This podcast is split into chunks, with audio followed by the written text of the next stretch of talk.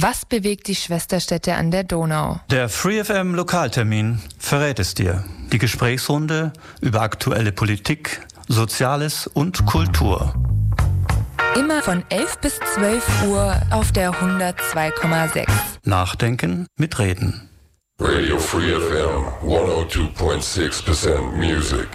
Guten Morgen, hier ist Radio Free FM, hier ist der Lokaltermin und ja, ja, wir haben heute den Jahresüberblick wir gucken zurück auf insgesamt elf Ausgaben des Lokaltermin, den wir, die wir in diesem Jahr hatten. Mein Name ist Michael Trost und ich habe insofern heute von all den Themen und den Sendungen mal einen kurzen Ausschnitt mitgebracht und ergänzen noch vielleicht ein paar Infos dazu. Wir hatten, wenn ich mir das so durchgucke, verschiedenste Themen, ganz interessante Themen. Themen, die uns sicherlich auch im Jahr 2019 noch beschäftigen werden, aber da kommen wir gleich dann noch im Detail darauf. Beginnen wir also mit der ersten Sendung und ja, na, eigentlich mit der zweiten Sendung. Der ersten Sendung am 20. Januar hat unsere Eva Glade Braun nämlich zurückgeschaut auf äh, das Jahr 2018. Das war der Jahresüberblick. Diesmal machen wir den Jahresüberblick also schon Ende des Jahres. Wird man uns im neuen Jahr den neuen Themen dann und insofern, Jahresrückblick brauche ich nicht im Jahresrückblick zurückschauen. Also wir fangen an beim Februar. Und im Februar hatten wir das Thema, das hieß dann Happy End für Basir. Ähm, das waren zu Gast die Elena Flügel und Basir Sedici. Der eine oder andere äh, erinnert sich sicherlich, wir hatten das Thema mehrfach. Der Basir ähm, aus Afghanistan hatte ja das Thema, er hatte eine Ausbildungsstelle gefunden und es drohte letztendlich dann doch immer noch eine Abschiebung und es gab dann unter ja großer Unterstützung aus der Politik eine Aktion, die gestartet wurde, nämlich eine Petition, dass er bleiben darf. Und äh, unter anderem haben sich die Ulmer MDBs, unter anderem also Hilde Matthijs, Ronja Kemmer, sowie in, ja, aus Neu-Ulm Ekin Delikert, sowie die Beate Merck, die ehemalige Ulmer Oberbürger, Neu-Ulmer Oberbürgermeisterin, für ihn eingesetzt. Und er hat dann zum Glück ja, eine Zusage bekommen. Er hat ein Bleiberecht erhalten und konnte seine Ausbildungsstelle zum Hotelkauffachmann antreten. Wir haben darüber im Januar, also mit dem Happy End, mit dem positiven Ende berichtet und da habe ich einen kurzen Ausschnitt hier. Ich glaube, die mündliche Zugesagte war irgendwann im September oder so. Ja. Oktober, ja. Oktober, Ende Oktober. September, sowas. Ja, Ende. September. Kam dann irgendwann ja. mal ein Anruf oder wie, ging das dann? Oder? Ja, da haben wir so ein inoffizielles halbgrünes Licht bekommen äh, von der Frau Dr. Merck. Ja. Und dann irgendwann wurde der Bassier und der Freundeskreis, also Echingen, auch bei ihr eingeladen und dann hat sie dir ein halbwegs offizielles grünes Licht gegeben, ja. persönlich. Und der Brief kam aber erst viel später. Der kam erst wann? Im Oktober. 18. Mitte Oktober. 17. Oktober. Genau, also die, die Ausbildung hat ja eigentlich schon am 1. September angefangen. Deswegen mhm. auch äh, großen Dank an den Herrn Leibinger, der da ganz lange auf ihn gewartet hat. Der das ist der Chef, das ist der entsprechende ja. Azubi, nicht Betreuer oder der, einfach der Chef, ja, dein, der Geschäftsführer. Der Geschäftsführer, ja, ja genau. Müssen wir ja auch mal ausdrücklich dann nennen, natürlich. Also der hatte sehr viel ähm, also Courage auch gezeigt, mhm. dass er sich dem Fall überhaupt angenommen hat. Vielleicht muss man noch kurz erwähnen zwischendurch, dass die erste Ausbildungsstelle dem Basir, als es problematisch wurde, dann wieder abgesagt hat. Mhm. Ähm, wir dann innerhalb von einer Woche durch die Frau äh, Birgit Möller durch, zu dem Herrn Leibinger gekommen sind und der Herr Leibinger sofort zugesagt hat, als er ihn kennengelernt hat. Mhm. Dann haben wir, glaube ich, in der nächsten Woche eben ein Zimmer äh, organisiert, auch so, ja. über äh, den Herrn Hahnbücher und die Ulmer Studentengemeinden. Ja, da war irgendwann mal ein Post, suchen eine Wohnung von Basier, ja. ich kann mich entsinnen. Die Ulmer Studentengemeinden. Ja. Und dann haben wir gesagt, so jetzt ist wirklich alles safe, dass er in Baden-Württemberg eine Ausbildung hat und ein Zimmer für sehr wenig Geld. Also da waren, sind alle Sachen echt super zusammengekommen. Ähm, ja, und dann der offizielle Bescheid kam irgendwann Mitte Oktober. Ähm, und dann durfte er endlich loslegen. Mhm. Dann war es noch ein bisschen ein Act, bis er nach Ulm umziehen konnte, weil dann natürlich immer verschiedene ähm, Institutionen. Das heißt, man muss zum Beispiel auch irgendwo erstmal sich ummelden, das heißt in Bayern abmelden, in Ulm, ja, Baden-Württemberg anmelden. Die einen müssen es dann beantragen, ja. Ulm muss das dann zustimmen und ja. das war auch ein, ja, eine ziemlich, ziemliche Act, bis das dann passiert ist. Und wann bist du jetzt im Endeffekt umgezogen? So, seit drei Wochen. Radio Free FM, ja, Merry Christmas. Das war schon ähm, ein bisschen früher, als ich die Musik spielen wollte, macht aber nichts. Und jedenfalls sind wir nun im März und da kommen wir zur Sendung, äh, die moderiert wurde von Nadine Sander. Die Nadine Sander macht inzwischen ja die Sendung Herzgespräche. Immer, ja, ich, ja genau, natürlich, heute Abend, immer am gleichen Tage, auch wieder Lokaltermin stattfindet, 19 bis 20 Uhr. Und äh, sie hat sich ja auf das Thema Frauen äh, konzentriert. Und äh, in dieser Sendung ging es dann auch um Frauen, nämlich um Prostitution und Menschenhandel, ähm, Gewalt gegen Frauen, das alles war das Thema also am 17.03. im Lokaltermin Nummer 38. Und auch hier ähm, habe ich wieder einen Ausschnitt dabei. Und ähm, im Studio war zu Gast die Frau Solveig Senft. Und ja, hier ist der Ausschnitt von dieser Sendung.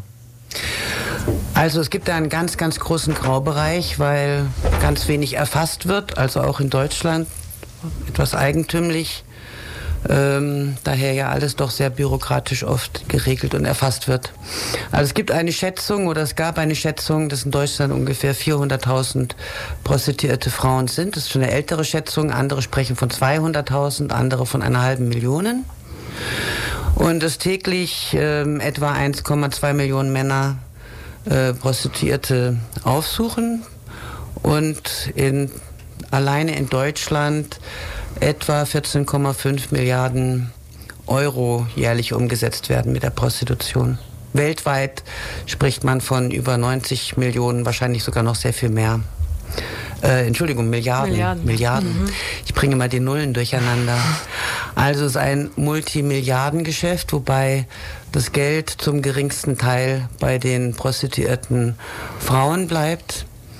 Ähm, es verdienen also eine ganze Menge anderer Menschen daran mit. Äh, das sind einmal Betreiber und Betreiberinnen, das sind Zuhälter, ähm, also Ehepartner, also auch, die häufig eben manchmal auch die Zuhälter mhm. sind, der der Partner der ähm, prostituierten Frauen. Es verdient, eine, verdient übrigens auch der Staat mit daran, die Kommune, ne, über Vergnügungssteuer. Ähm, es verdient eine ganze Werbeindustrie daran, die Pornofilme herstellt, ähm, Internetseiten bereitstellt. Also es ist ein ganz, ganz großes Geschäft. Und inzwischen heißt es, dass es ähm, wahrscheinlich sogar der dem äh, Waffenhandel, dem illegalen mhm. Waffenhandel oder dem weitgehend illegalen Waffenhandel und dem Drogenhandel den Rang abgelaufen hat, weil da höhere Rendite zu erzielen sind äh, weil es ähm, legaler in Anführungszeichen oder liberalisierter eben stattfinden kann. Mhm. Ja, also wir haben gesagt, oder Sie haben gesagt, mhm. 14,5 Milliarden Euro Schätzung oder werden umgesetzt mhm. und äh, das Geld landet nicht bei den Sexarbeiterinnen selber. also es landet natürlich auch teilweise bei den prostituierten Frauen. Wir verwenden den Begriff Sexarbeiterin nicht, okay. weil Sexarbeiterin wäre vielleicht ein angemessener Begriff, wenn die Frauen ähm, Männer massieren würden. Ne? Nein, keine Musik. Da lief schon die Musik an. Nein, das war erstmal dieser Ausschnitt. Und äh, ja, das war also wie schon gesagt die Sendung vom März. Und ähm, ja, nach dem März kommen wir natürlich dann in April. Und im April hatten wir das Thema Gemeinderatswahl, denn am 26. Mai hatten wir in Ulm ja die Wahlen äh, zum Ulmer Gemeinderat und gleichzeitig auch die Europawahl. Wir hatten hier vorweg in der Sendung eine lange Diskussion mit äh, Kandidaten, mit also aus den verschiedenen Fraktionen, Menschen, die sich für die Wahl äh, aufgestellt haben lassen. Ich gucke mal hier gerade nach der Liste, weil es da war. Hier haben wir die Liste. Und so hatten wir also hier dann einen verlängerten Lokaltermin, nämlich einen zweistündigen Lokaltermin, weil klar ist, wenn so viele Menschen dann da sind von verschiedenen Parteien und so viele Themen auch durchzuackern sind, dann schafft man das keinesfalls in einer Stunde. Und dann waren also bei uns zu Gast Dr. Karin Graf von der CDU, ähm, für die SPD Ulrike Schanz und Daniel Ile. Ähm, für die Ulmer Vorortliste, das heißt für eine freie Wählergemeinschaft, die Dr. Gisela Kochs. Für Bündnis 90 die Grünen, die Julia Mies. Für die FDP die Anke Hillmann-Richter. Für die Linke, ja, man kennt sie, die Eva Maria Glate-Braun, die ja dann ja auch bis ja, ungefähr Sommermitte moderiert hat. Ähm, und äh, des Weiteren für die Piraten Anja Hirschel Und ähm, dann noch, ähm, nö, das waren sie alle. Das waren, genau, das waren die Teilnehmer der Diskussion. War auf jeden Fall eine sehr interessante Diskussion. Und ähm, da hören wir natürlich auch nochmal rein. Und weil ich glaube, dass der ähm, Teil, äh, der Beitrag dann doch irgendwo auch ein bisschen mehr hergibt, also einfach auch die Gemeinderatswahl ein wichtiger Aspekt in diesem Jahr war. Hören wir da rein, ist ein bisschen längerer Ausschnitt. Also Diskussion hier gewesen im April, das war genau, ich glaube am 14. April, aber ganz so wichtig ist auch, ne, 13. April war es, Gemeinderatswahl, Diskussion, Wahlvorbereitende Diskussion. Wir hören rein.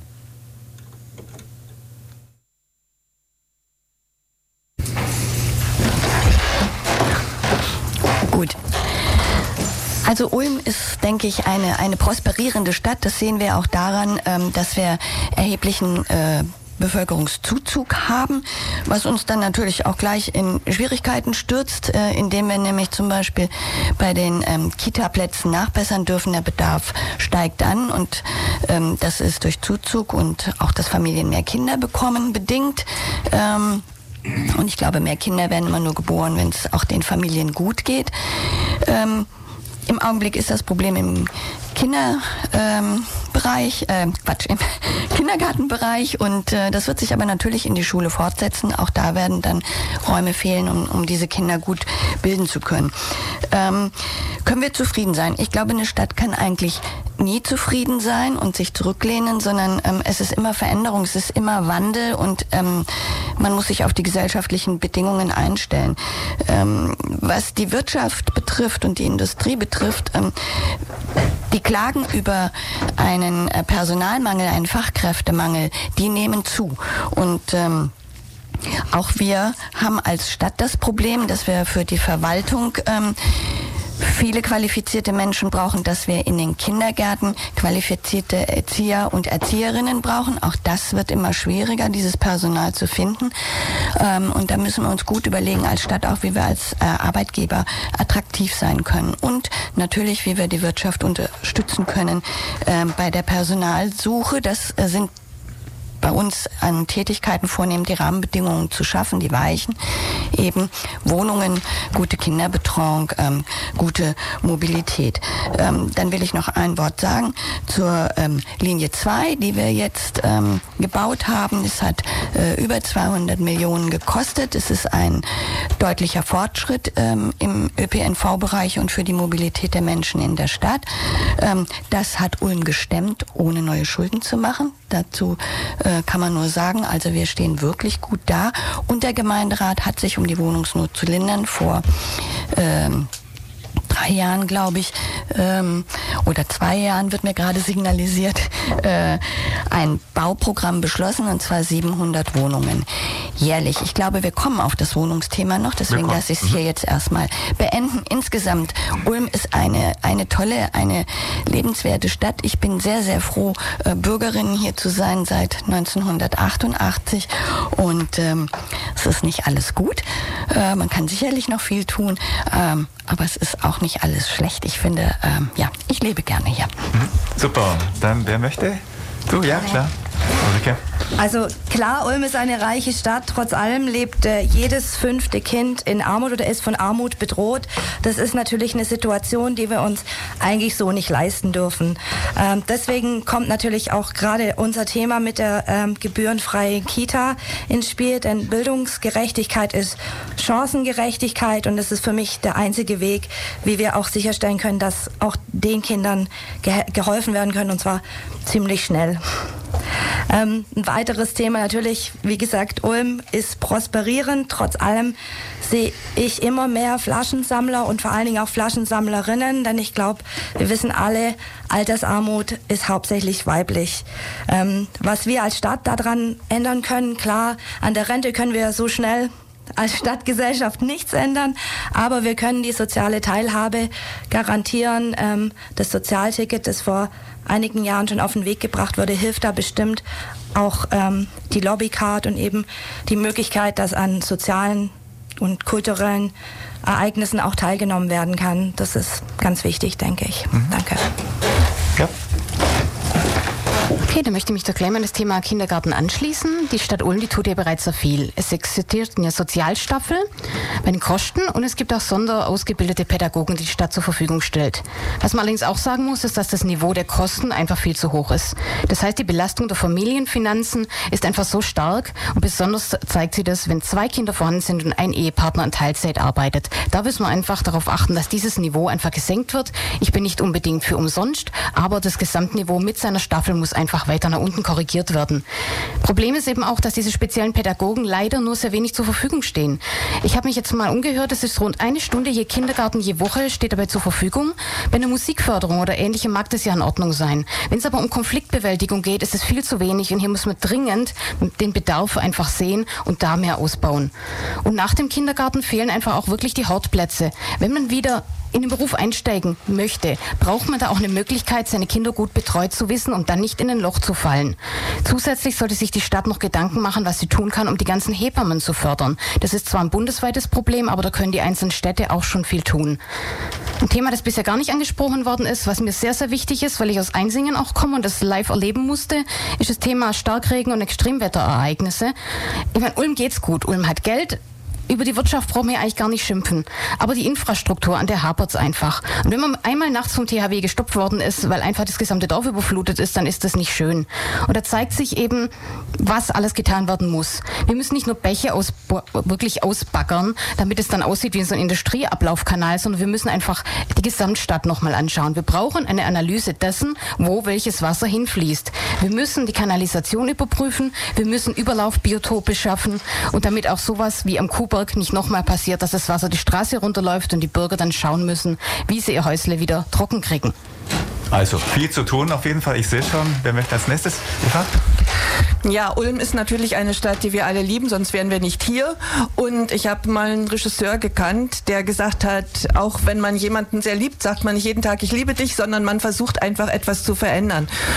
Und was wir verändern müssen, das ist, ähm, wie die Ulrike Schanz schon sagte, haben wir viel zu viele Leute, die eben nicht an dem Reichtum der Stadt teilnehmen können. Und das ist zum großen Teil dem Wohnungsproblem geschuldet. Weil ähm, es gibt jetzt eine neue Studie der Böckler Stiftung und das heißt, dass über 30 Prozent ähm, aller Menschen in Ulm mehr als 30 Prozent ihres Einkommens für das Wohnen ausgeben. Und das ist natürlich eine ganze Menge. So, jetzt sind wir wieder live da. Jetzt haben wir nochmal alle, fast alle Studiogäste gehört und nochmal die Themen, die dann auch sicherlich für die Wahl von Relevanz waren, gehört. Ähm, wer es nicht mehr so ganz genau weiß, es gab dann ein Jahr doch äh, ziemlichen Erdrutsch bei den Wahlen. Die Grünen sind letztendlich die klaren Wahlsieger geworden, haben 7,4 Prozent zugelegt. Die CDU haben 5,8 Prozent, beziehungsweise die SPD 5,7 äh, Prozentpunkte an Minus eingefahren. Und äh, so hat mir dann am Schluss das Ergebnis, dass äh, dann die äh, Grünen 10 Sitze gewonnen hatten, die CDU 6, die SPD 5, die FDP 2, die Linken 2, ähm, die übrigen Liste BLO 1, die Piraten 1, die AfD 1 und die UFA 2. Und äh, es taten sich dann zusammen BLO mit den Grünen, so dass es im Endeffekt äh, ja plus einer aus der Liste der Linken, im Endeffekt zwölf Sitze heute im Gemeinderat sind für diese Liste, aber im Prinzip die Grünen-Liste, geführt von Herrn Dr. Richard Böker. Dann die Liste der Freien Wähler, die zehn geführt vom Herrn Ronald Eich, Ron, Reinhold, pardon, Reinhold Eichhorn.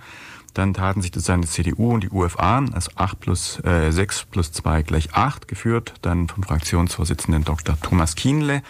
SPD verstärkte sich mit der anderen Linken, das ist die Eva Maria Glade-Braun, ähm, wie gesagt hier aus dem Radio bekannt, plus äh, die Anne Hirschel von den Piraten und so wurde dann die Fraktion der SPD sieben Personen stark und Fraktionschef ist Martin Ansbacher.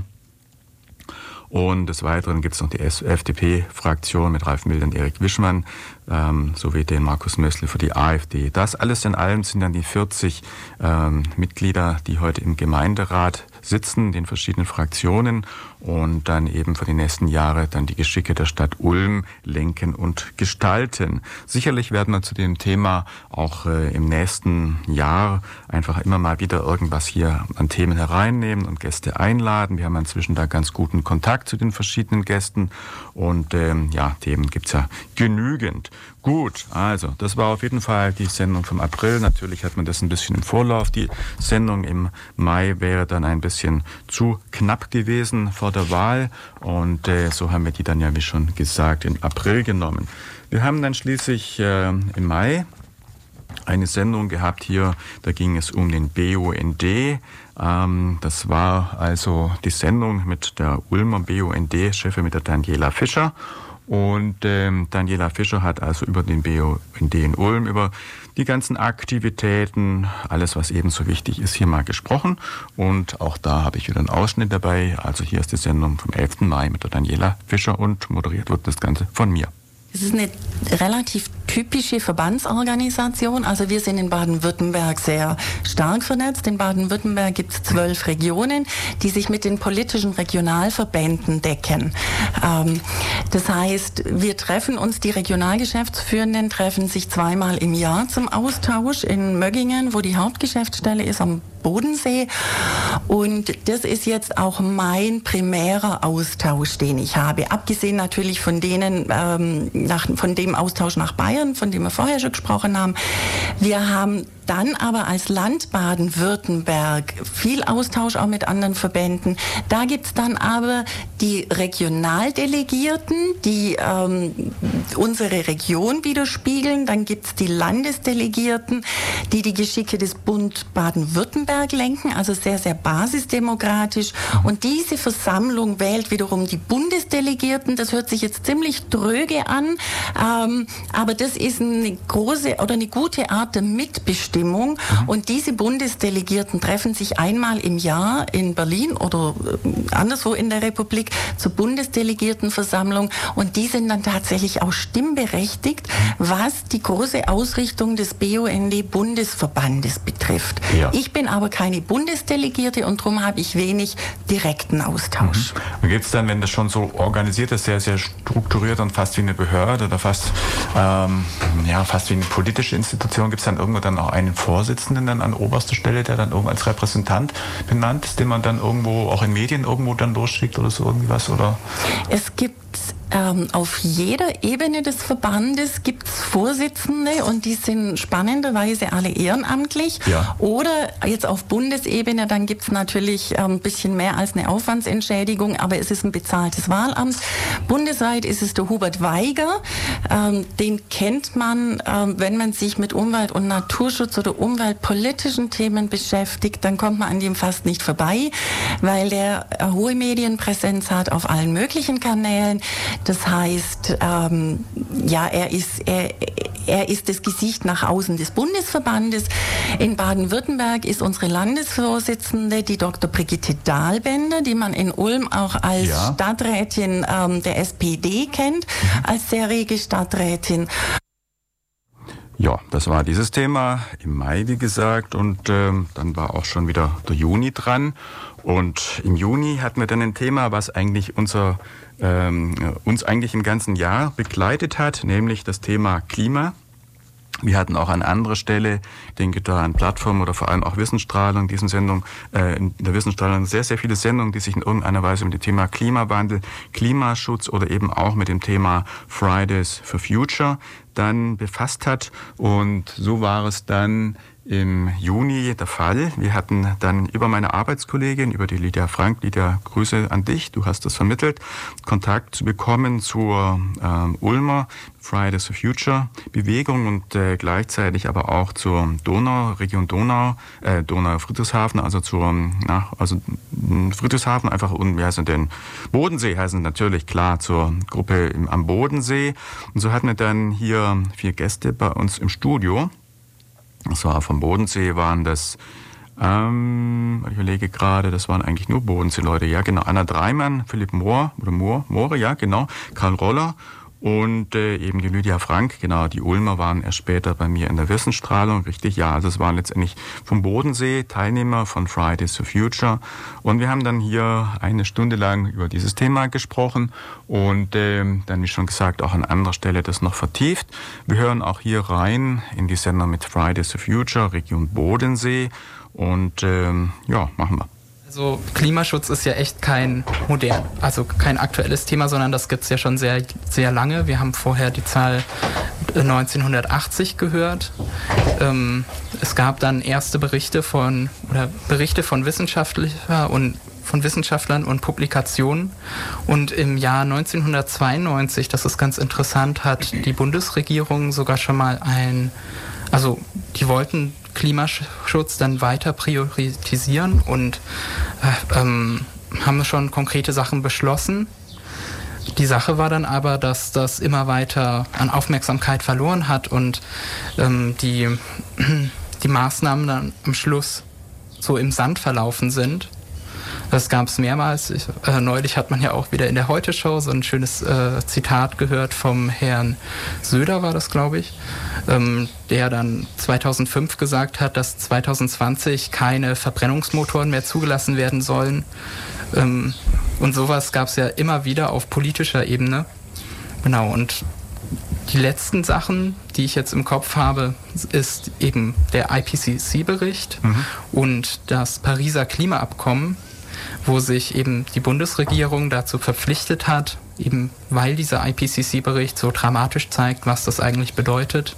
Also um das nochmal kurz aufzuschlüsseln, das 2-Grad-Ziel ist eigentlich so ein Kipppunkt. Wenn der, die das Global Warming, also die globale Erwärmung über dieses Ziel herausgeht ungefähr, dann ist es nicht mehr aufhaltbar. Das heißt, die Temperatur wird weiter steigen und weiter steigen mit allen Folgen, die es haben wird. Viel dramatischere Umweltbedingungen, einfach härtere Wetterbedingungen, Hitzeperioden, Kälte, erhöhte Meeresspiegel, Stürme und noch viel dramatischer, dramatischere Sachen. Genau, und das 1,5 Grad Ziel ist das, worauf sich dann im, in Paris geeinigt wurde. Äh, da eben auch schon davor Erderwärmung geht nicht nur, sobald wir 2,5 äh, 2 Grad überschritten haben, los, sondern äh, davor gibt es natürlich auch schon Effekte, die eben dann noch nicht diesen Kipppunkt überreicht haben. Und das muss echt mit aller Kraft verhindert werden, dass wir über diese 2 Grad kommen. Und das ist so enorm wichtig. Ähm, ja, Vielleicht soweit mal. Mhm. Immer wieder überraschend, wie schnell so eine zweieinhalb Minuten, ja, so ein Ausschnitt irgendwo rum ist. Das war also auf jeden Fall dieses Thema. Und ich denke, wir spielen jetzt so zwischendrin auch nochmal Musik. Ähm, das Christmas heißt der Titel und der Artist, ach, ich kann es gar nicht lesen. Wir spielen einfach mal die Musik und ich sage das dann nach der Musik. Der Lokaltermin bei Radio Free FM heute am 22.12. mit der Jahresrückschau, dem Jahresrückblick auf das Jahr 2019. Und äh, dann kommen wir in den Monat Juli.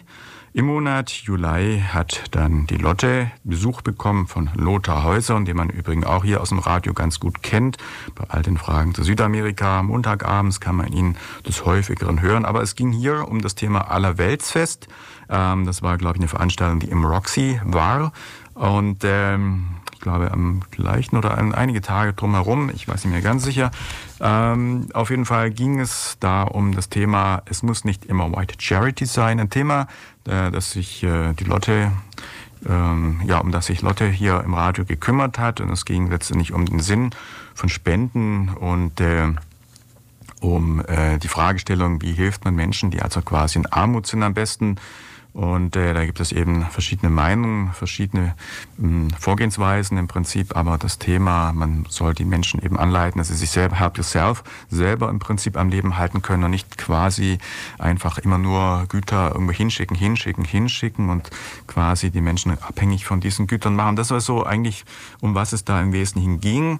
Ähm, auf jeden Fall ein Thema, das dann hier im Lokaltermin bearbeitet wurde oder eben mit Lotte diskutiert wurde, mit Lothar Häusern und Lotte. Und da hören wir rein. Gesendet wurde das, wie schon gesagt, am 7. Juli. Hören wir rein. Heute reden wir über das Allerweltsfest, weil das kommt nächsten Sonntag in genau eine Woche und 43 Minuten äh, startet das Allerweltsfest im Roxy von 12 bis 18 Uhr. Eintritt ist frei. Eintritt ist frei. Das ist wichtig zu wissen. Da gibt's Da bleiben wir auch dabei. Genau. Auch die Debatten gab es intern schon irgendwie mal. Aber das verändert dann dieses Fest total, wenn Mhm. man mit Eintritt kommt. Die Stimme, die ihr hört, ist die Stimme von Lothar Heusohn.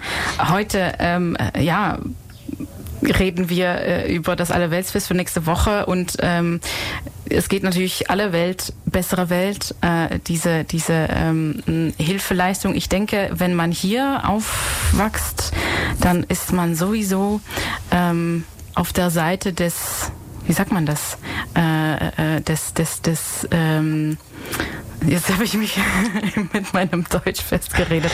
Auf der Seite, die quasi übrig hat. So. Ja, ähm, zumindest so hat man das ist Gefühl. mir das die Grundlage von ganz Genau. vielem. Hier ist man, wie heißt es dann immer so, ja, auf der reichen Welt ähm, und dort an, auf der anderen Seite Ja. der Erde, also im globalen Süden, ähm, so ist die Vorstellung, ist dann die arme Welt. Da muss man sehr über Reich und Arm reden. Was macht denn Armut, was macht denn Reichtum aus? In welcher Art besteht Mhm. Reichtum? Was sieht man denn hier vom globalen Norden als Armut an?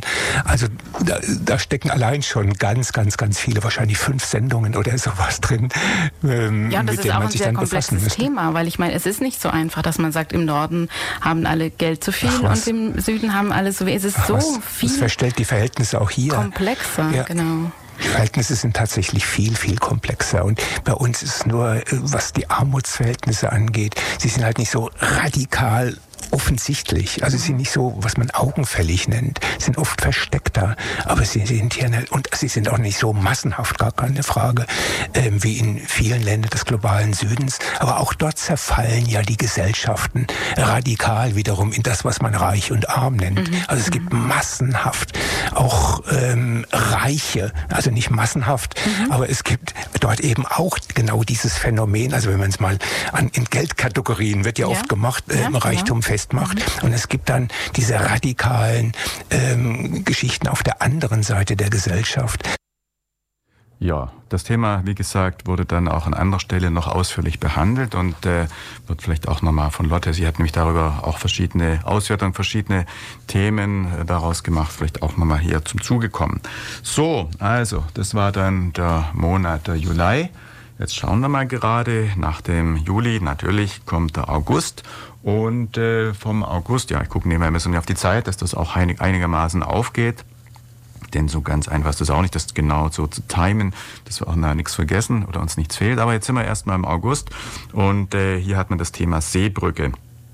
Bei der Seebrücke ging es ja darum, für geflüchtete Menschen einen sicheren Hafen zu schaffen. Also es war Thema, dass sich äh, in Deutschland über 80 Städte äh, bereit erklärt haben, Menschen aufzunehmen, zum sicheren Hafen deklariert äh, haben. Und so sollte es also möglich sein, dass Menschen, die also ähm, ankommen, Bootsflüchtlinge, die Möglichkeit haben, dann hier in solche Städte zu kommen, ohne dort, ähm, naja, gleich äh, abgeschoben zu werden. Und es ging um die Möglichkeit, einfach, dass Städte freiwillig dann die Geflüchteten aufnehmen und es einen Stopp von Rückführungen gibt. Ähm, der Ulmer Gemeinderat hat dann am 17.07. eine Erklärung beschlossen, in der sich die Stadt mit den Forderungen der Seebrücke dann solidarisiert hat und bereit erklärt hat, Flüchtlinge aufzunehmen. Und äh, ja, des weiteren stand da drin, der Gemeinderat fordert die Bundesregierung auf, sich nachdrücklich verstärkt für die Bekämpfung der Fluchtursachen sowie die Rettung der Menschen im Mittelmeer einzusetzen. Ähm, ein Thema, äh, für das sich in Ulm auch ganz stark die Ulmer Bundestagsabgeordnete, die Hilde Mattheis von der SPD, engagiert hat. Äh, und so hatten wir dann hier am 4.8. zu Besuch im Studio oder als Gäste zum einen eben die Hilde Mattheis für die SPD als Bundestagsabgeordnete. Wir hatten vom Aktions, äh, Aktionsbündnis Seebrücke des Weiteren die Annemarie Brückner und wir hatten vom Verein Menschlichkeit Ulm Zum einen die Jacqueline Tegas und zum anderen den Rodir Amir. Der Rodin ist selber jemand, der auf diesem Seeweg geflüchtet ist, unterwegs auch Familienangehörige verloren hat. Also jemand, der ganz unmittelbar selber über diese Situation, äh, diese erlebt hat und sprechen konnte. Und es war eigentlich schon sehr eindrucksvoll, was er so gesprochen hat, weil ich denke, es macht eben schon einen Unterschied, ob man das nur liest oder ob man wirklich jemand persönlich dann im Studio hat und kennenlernt und der aus seinem persönlichen familiären Schicksal erzählt. Ähm, also es ist schon, wie gesagt, glaube ich, ein deutlicher Unterschied, wie man damit konfrontiert wird. Wir haben das Thema also dann hier eine Stunde lang sehr ausführlich besprochen und weil ich denke, dass es auch ein Thema ist, ähm, ich habe kurz gesagt, ein bisschen längeren Ausschnitt, dass man vielleicht ein bisschen länger beleuchten sollte und sicherlich auch noch uns weiter in den nächsten Jahren ähm, befasst. Hören wir hier einen bisschen längeren Ausschnitt. Sendung Seebrücke vom 4.8. Wie gesagt, mit Hilde Mattheis, Annemarie Brückner, Jacqueline Tegers und Rodin Amir moderiert, hat die Sendung übrigens ich. So, da hören wir jetzt rein.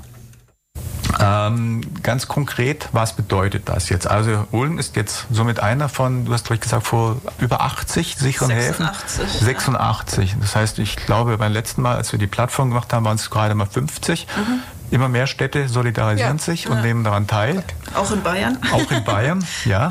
Und ganz konkret, was bedeutet das jetzt? Sind die dann irgendwo in einer Liste, die jetzt irgendwo dann zum Beispiel auch äh, an äh, die Italiener oder an die anlandenden Häfen gegeben wird, drin steht, wenn jetzt Flüchtlinge ankommen, Ulm nimmt 50 auf und Ulm, was weiß ich, eine andere Stadt nimmt 40 auf und dann dürfen eben diese 50 Menschen an Land und dürfen dann automatisch nach Ulm oder wie konkret, wie, was hat es jetzt einfach Folgen? Also wie konkret, wie genau wirkt sich das äh, aus?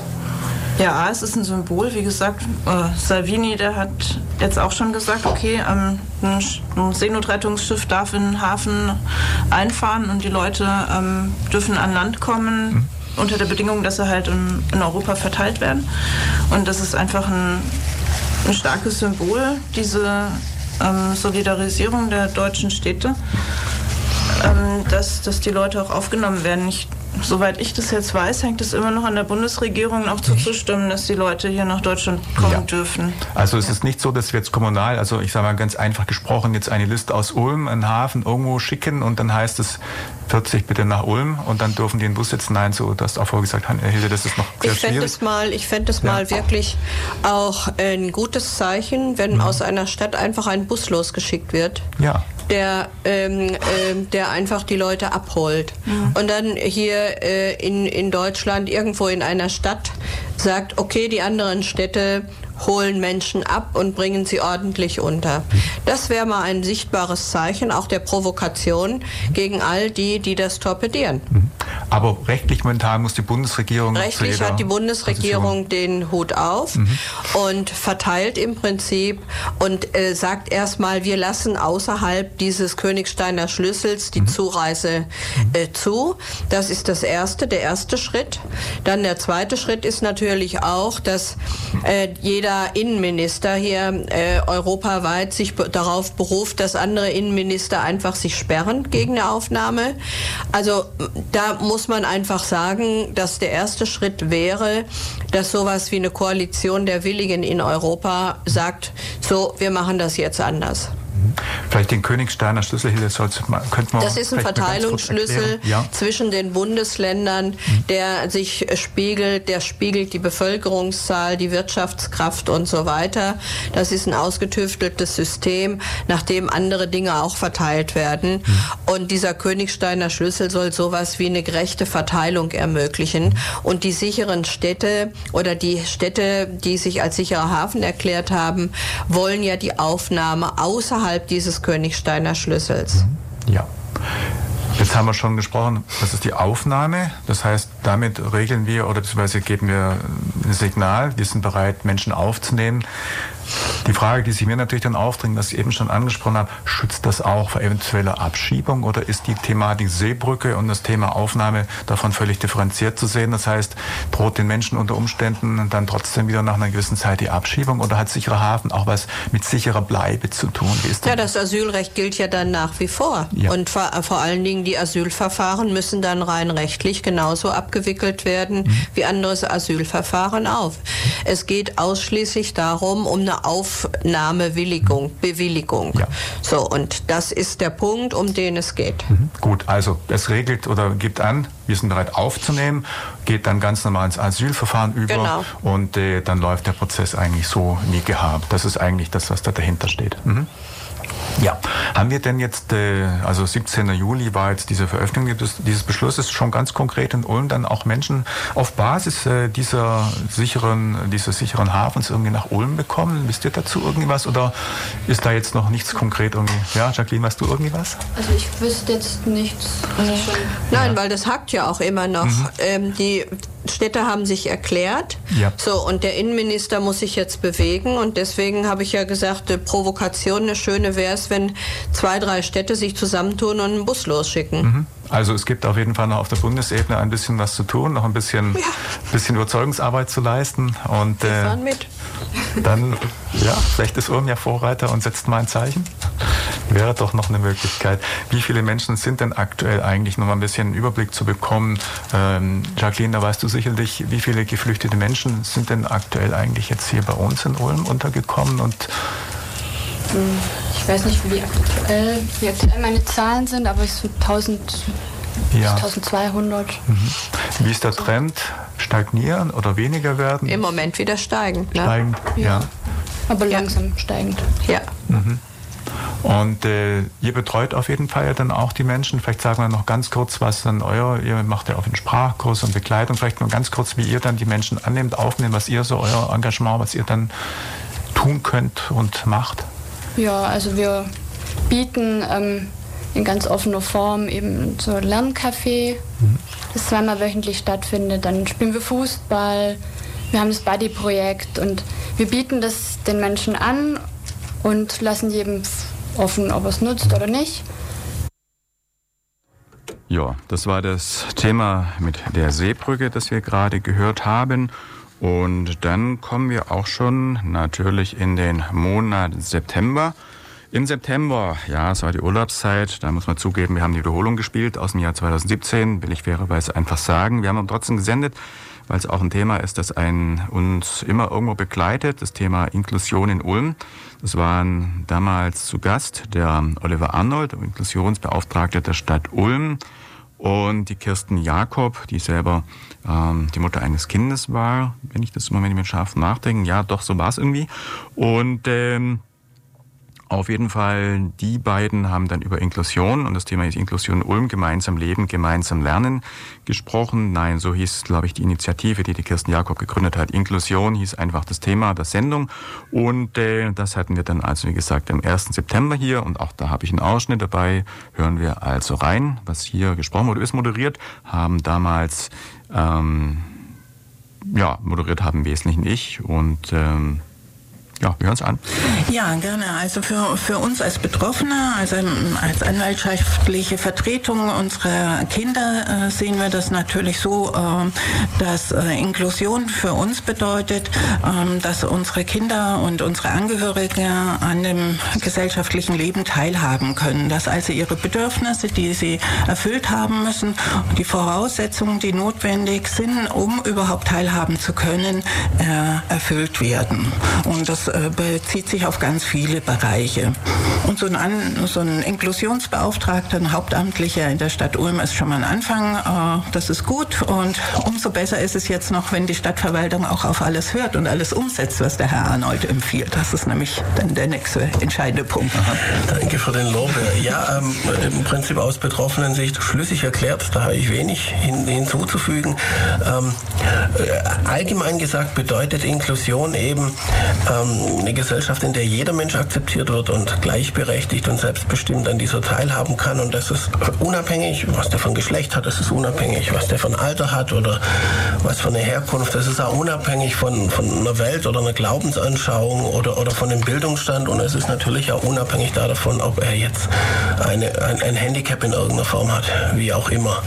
Das Spannende an Inklusion, ähm, wenn man das zu Ende denkt, Sie haben vorhin den Begriff Integration genommen genommen. Also Inklusion ist eigentlich noch ein Schritt weiter. Also ich hole vielleicht mal ganz kurz aus, ich versuche es kurzweilig zu machen. Wenn Sie an ähm, ich sage jetzt mal, totalitäre Zeiten denken, ans Dritte Reich zum Beispiel, da hat man das Ganze ähm, im Prinzip über Exklusion gemacht. Also zur Gesellschaft gehört hat, wer, keine Ahnung, nach, nach der Rassepolitik äh, eben arisch war, ähm, wer dementsprechend die Treue dem Führer geschworen hat und so weiter. Ja. Das ist, glaube ich, ein Kapitel, das muss man auch nicht, nicht weiter vertiefen. Man hat dann in der Nachkriegszeit angefangen, dass man gesagt hat, okay, ähm, wir müssen für Menschen, die besondere Bedürfnisse haben, also jetzt nehmen wir eben das klassische Beispiel, ein Mensch, der eine ganz schwere körperliche Behinderung hat, der hat besondere Bedürfnisse an das, was er an Unterbringung braucht, wie, wie ein Zimmer ausgestattet sein muss, was er für medizinische oder pflegerische Betreuung braucht und so weiter.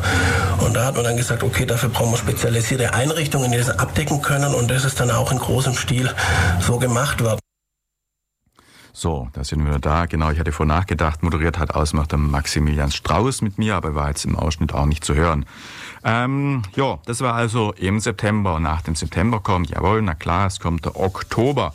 Im Oktober war dann Lotte mal wieder dran und ähm, Lotte hat dann zu Gast gehabt einen Ulmer Unternehmer, einer, ja, ein, jemand, der unter anderem 2009 die regionale Gruppe von Ingenieur ohne Grenzen gegründet hat. Und sie hat ihn eingeladen, weil er sich dann mit dem Thema Hybridbatterien, Technologien befasst in seinem Unternehmen. Und ja, also er hat über Gründung und über die Mission des Unternehmens und über sich gesprochen. Also wohl eine spannende Persönlichkeit. Lotte hat ihn auf jeden Fall eingeladen und hier dann eine Stunde interviewt. Das Ganze war dann am 27. Oktober. Und auch von dieser Sendung, die dann einfach Benjamin Seckinger hieß, also hieß der oder heißt der Gast, hieß der Gast. Und auch hier habe ich einen Ausschnitt dabei, hören wir also rein, die Lotte im Gespräch mit dem Benjamin Seckinger. Ja, das ist richtig. 2009 war noch während meinem Studium zum Wirtschaftsingenieur mhm. ähm, und ganz offen gesagt war mir da irgendwie, bis ich war nicht ganz ausgelastet während dem Studium ähm, und hatte zeitgleich durch einige privaten Reisen gesehen, dass es einfach an vielen Orten also anderswo auf der Welt, ähm, nicht den Zugang zur Bildung gibt, wie wir ihn hier für selbstverständlich nehmen. Ähm, und aus der Motivation raus ähm, habe ich damals mit zwei Kommilitonen mhm. die Regionalgruppe von Ingenieure ohne Grenzen hier in Ulm gegründet, die bis heute erfreulicherweise aktiv sind. Mhm. Und äh, wie ging das so? Die, äh, seid ihr dann zu Ingenieure ohne Grenzen gegangen und habt gesagt, wir möchten hier eine Gruppe gründen? Oder wie funktioniert sowas? Also ich glaube, Damals waren auch Ingenieure ohne Grenzen in Berlin ein bisschen überrascht, weil wir waren sehr motiviert und ambitioniert. Mhm. Und als Studenten vom Wirtschaftsingenieurwesen haben wir da uns tatsächlich einen richtigen Geschäftsplan geschrieben und Strategie aufgebaut und das Ganze auch sauber organisatorisch vorbereitet, bereits bevor wir auf die zugingen. Wir hatten schon Partnerschaften mit der Hochschule Neu-Ulm eingetütet, die mhm. Unterstützung lokal abgesichert ähm, und konnten dann, sind wir eigentlich ja, durch offene Türen gerannt in Berlin im, im Geschäftssitz von Ingenieure ohne Grenzen und konnten daher auch relativ schnell starten und tatsächlich auch Bewegung reinbringen. Also schon das erste Treffen damals ähm, hatten wir auch versucht, so publik wie möglich zu machen und es kamen zum ersten Treffen, wenn ich mich recht erinnere, bereits 40 bis 50 Leute, die Interesse hatten mitzumachen. Okay. Ähm, das war fantastisch. Hier in Spaß Ulm gemacht. dann? Hier in Ulm, ja. also okay. Ulm und Neu-Ulm. Ich genau. be benutze den Begriff ja. Ulm, für mich ja. ist das eins. Ja. Ähm, genau. Okay, super. Und dann habt ihr da losgelegt mit einem Plan. Äh, und was wurde daraus? Wie lief das dann am Anfang? Also das Interessante war jetzt äh, rückblickend betrachtet, ist genau das eine Vorgehensweise, die ich in der Zwischenzeit kritisch sehe. Ähm, wir haben mit einem Plan losgelegt und haben überlegt, was hilft denn anderen Leuten? Also mhm. mal ganz einfach gesagt. Ähm, kamen dann irgendwann auf eine Idee, kamen in Kontakt auch mit verschiedenen Leuten ähm, und hatten dann unser erstes Projekt durchgeführt in Mosambik, wo es um um die Beleuchtung von Schulen ging. Mosambik, ein Land, das sehr, sehr lange im Bürgerkrieg war, bis 92 ähm, und wo eine komplette Generation an Frauen und jetzt Müttern oder damals Müttern mhm. ähm, komplett ungebildet war. Ähm, so, und auch dieser Ausschnitt ist schon wieder dann vorüber. Das war also derselbige vom Thema Benjamin Seckinger im Oktober. Dann haben wir jetzt noch fünf Minuten. Naja, ich denke, wir machen gleich dann den nächsten Ausschnitt hinterher. Ähm, Ja, da kommen wir zu einem Thema, das dann auch schon in dem Lokaltermin in der Wahlsendung im April ein Thema war. Es ging um das Thema beitragsfreie Kitas. Wie man ja weiß, gibt es eine Gruppe oder eine Initiative von, ja, also initiiert, glaube ich, von den Sozialdemokraten, aber auch unterstützt von, von, ähm, von den Grünen pro ähm, beitragsfreie Kitas. Und da gab es eine Landesinitiative pro ähm, ja, eben pro beitragsfreie Kitas und die Stadt Ulm wurde initiiert von der Fraktion, eben von der SPD-Fraktion in dem Fall, wurde eben ein lokales Bündnis für selbiges in Ulm initiiert und äh, ich lese mal gerade Gründung des, Beit äh, des lokalen Bündnisses für beitragsfreie Kitas in Ulm am 20. November in Ulm anlässlich äh, des äh, 30-jährigen Bestehens der UN-Kinderrechtskonvention. Nebenbei dazu gab es hier bei Radio Free FM ja auch verschiedene Sendungen, Kinderrechte und Jubiläum. Und dieses Jubiläum hat ein neues Bündnis für äh, gebührenfreie Kitas in Ulm zum Anlass genommen, für das Ziel der Gebührenfreiheit zu werben.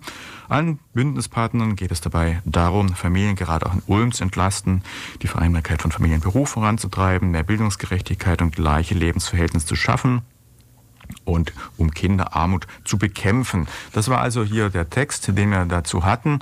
Und so hat man dann von den Initiatoren dieses äh, Bündnis für ähm, äh, beitragsfreie Kitas, die Initiative oder die Initiatoren, ja eben den Fraktionsvorsitzenden der SPD in Ulm, den Martin Ansbacher, also in der, äh, in der, im Gemeinderat Fraktionsvorsitzender und Kreisvorsitzender der SPD. Wir hatten zum anderen äh, auch von der SPD die Jasmin Apache, die sich um dieses Thema schon seit Jahren sehr bemüht und schon vor drei, vier Jahren eine Initiative ergriffen hatten. Wir haben von der Linken und Mitgliedern der SPD-Fraktion da gehabt, außen die Eva Maria Klate-Braun, ja, kennt man, hat man vorher auch schon angesprochen, und außen von der FDP hatten wir Anke Hillmann-Richter und des Weiteren von den Freien Wählern die Frau Dr. Gisela Kochs. Das heißt, die Seite, die etwas der, der Materie oder dem Thema kritisch gegenübersteht, war vertreten mit der FDP und mit den Freien Wählern und die übrigen waren eben dafür. So, da hören wir rein. Also hier die Diskussion zum Thema am 24.11 mit dem Bündnis ist einfach äh, verbunden, dass man vor Ort eben ein loka lokales Bekenntnis auch abgibt. Das ist, äh, ich kann mal kurz vorlesen, wer da mit dabei ist. Das ist die IG Metall. Da hat sich die Dr. Petra Wassermann ähm, als erste Bevollmächtigte angeschlossen. Die Maria Winkler ist die Geschäftsführerin von Verdi in Ulm, also für den Bezirk, der für Ulm zuständig ist. Die Babel Mauch, das ist der DGB. Die Naturfreunde haben sich angeschlossen, die SPD hat sich angeschlossen, die Linke haben sich angeschlossen und äh, die Piraten haben sich angeschlossen. Es kann sein, dass, die, dass der ASB Ulm sich auch noch anschließt anschließt. Ähm, aber und die GEW äh, hatte einen personellen Wechsel, die sind noch am, deswegen konnten sie sich nicht gleich entscheiden. Der, äh, das, äh, der Gesamtelternbeirat in Ulm hat auch äh, seine Neuwahl, das heißt, die werden sich dementsprechend auch äh, dazu positionieren. Also das ist noch nicht abschließend. Wir sind noch dabei, andere auch noch mit ins Boot reinzuholen. Das war erstmal der erste Aufschlag. Der Hintergrund ist einfach nochmal, wie ich schon am Anfang gesagt habe, das Thema vor Ort nochmal auch vor dem Hintergrund der Haushaltsplanberatungen in, äh, einfach nochmal hochzuziehen und nochmal zu sagen, was wollen wir mit diesem äh, Bündnis eigentlich auch erreichen? Und eben nicht nur, dass man sagt, das ist von politischen Gruppierungen getragen, sondern eben auch ein breiter gesellschaftlicher Konsens. Ja, äh, das, das soll eigentlich das Bündnis äh, auch ein bisschen darstellen, dass man nicht nur sagt, ja klar, äh, die, die politischen Parteien haben ihre Agenda, haben ihre Kommunalwahlprogramme ähm, ähm, aufgestellt und da sich dazu verhalten und man diskutiert am Gemeinderatstisch drüber, sondern es gibt auch natürlich weit in die Ulmer Stadtgesellschaft hinein wirkende Gruppierungen, ähm, die das auch so sehen. Die Eva Maria hat ein bisschen angedacht, man könnte natürlich auch gucken, ob die IHK oder die Handwerkskammer damit dabei sind. Das wäre ein spannende, eine spannende Anfrage, wie, weil es natürlich auch einen dementsprechenden wirtschaftlichen Vorteil hat. Ich möchte noch mal zwei Sachen noch ergänzen. Was ich nicht, äh, was ich nicht, was ich nicht äh, mag oder was ich die logische Verknüpfung finde ich ein bisschen schwierig, dass man sagt, also wenn ich, äh, wenn ich was mit meinen Beiträgen mache oder sie absenke, dann habe ich gleichzeitig weniger Qualität. Diesen, diesen logische, diese logische Schlussfolgerung, das, das halte ich, das, wir müssen beides machen. Und ähm, Frau Dr. Kochs und die Eva Maria hat gerade schon gesagt, also Ulm tut wirklich sehr viel. Also da muss, das muss man wirklich auch nochmal wirklich anerkennend auch sagen. Wir geben viel Geld dafür aus, was auch vollkommen richtig ist. Wir müssen in die Zukunft investieren und wer äh, seine Kinder in der Kita hat oder wer weiß, wie Familie und Beruf überhaupt in Einklang zu bringen ist und seine Kinder gut und auch wirklich dementsprechend pädagogisch auch hinterlegt äh, da ähm, äh, ja, betreut haben will, So, das war's dann auch. Wir haben es genau geschafft. Das war der Rückblick auf das Lokaltermin, Lokalterminjahre 2019. Mein Name ist Michael Trost. Ich wünsche euch einen schönen Weihnachten, gutes neues Jahr. Macht's gut. Bis bald und wir hören uns dann im nächsten Jahr wieder. Bis dann.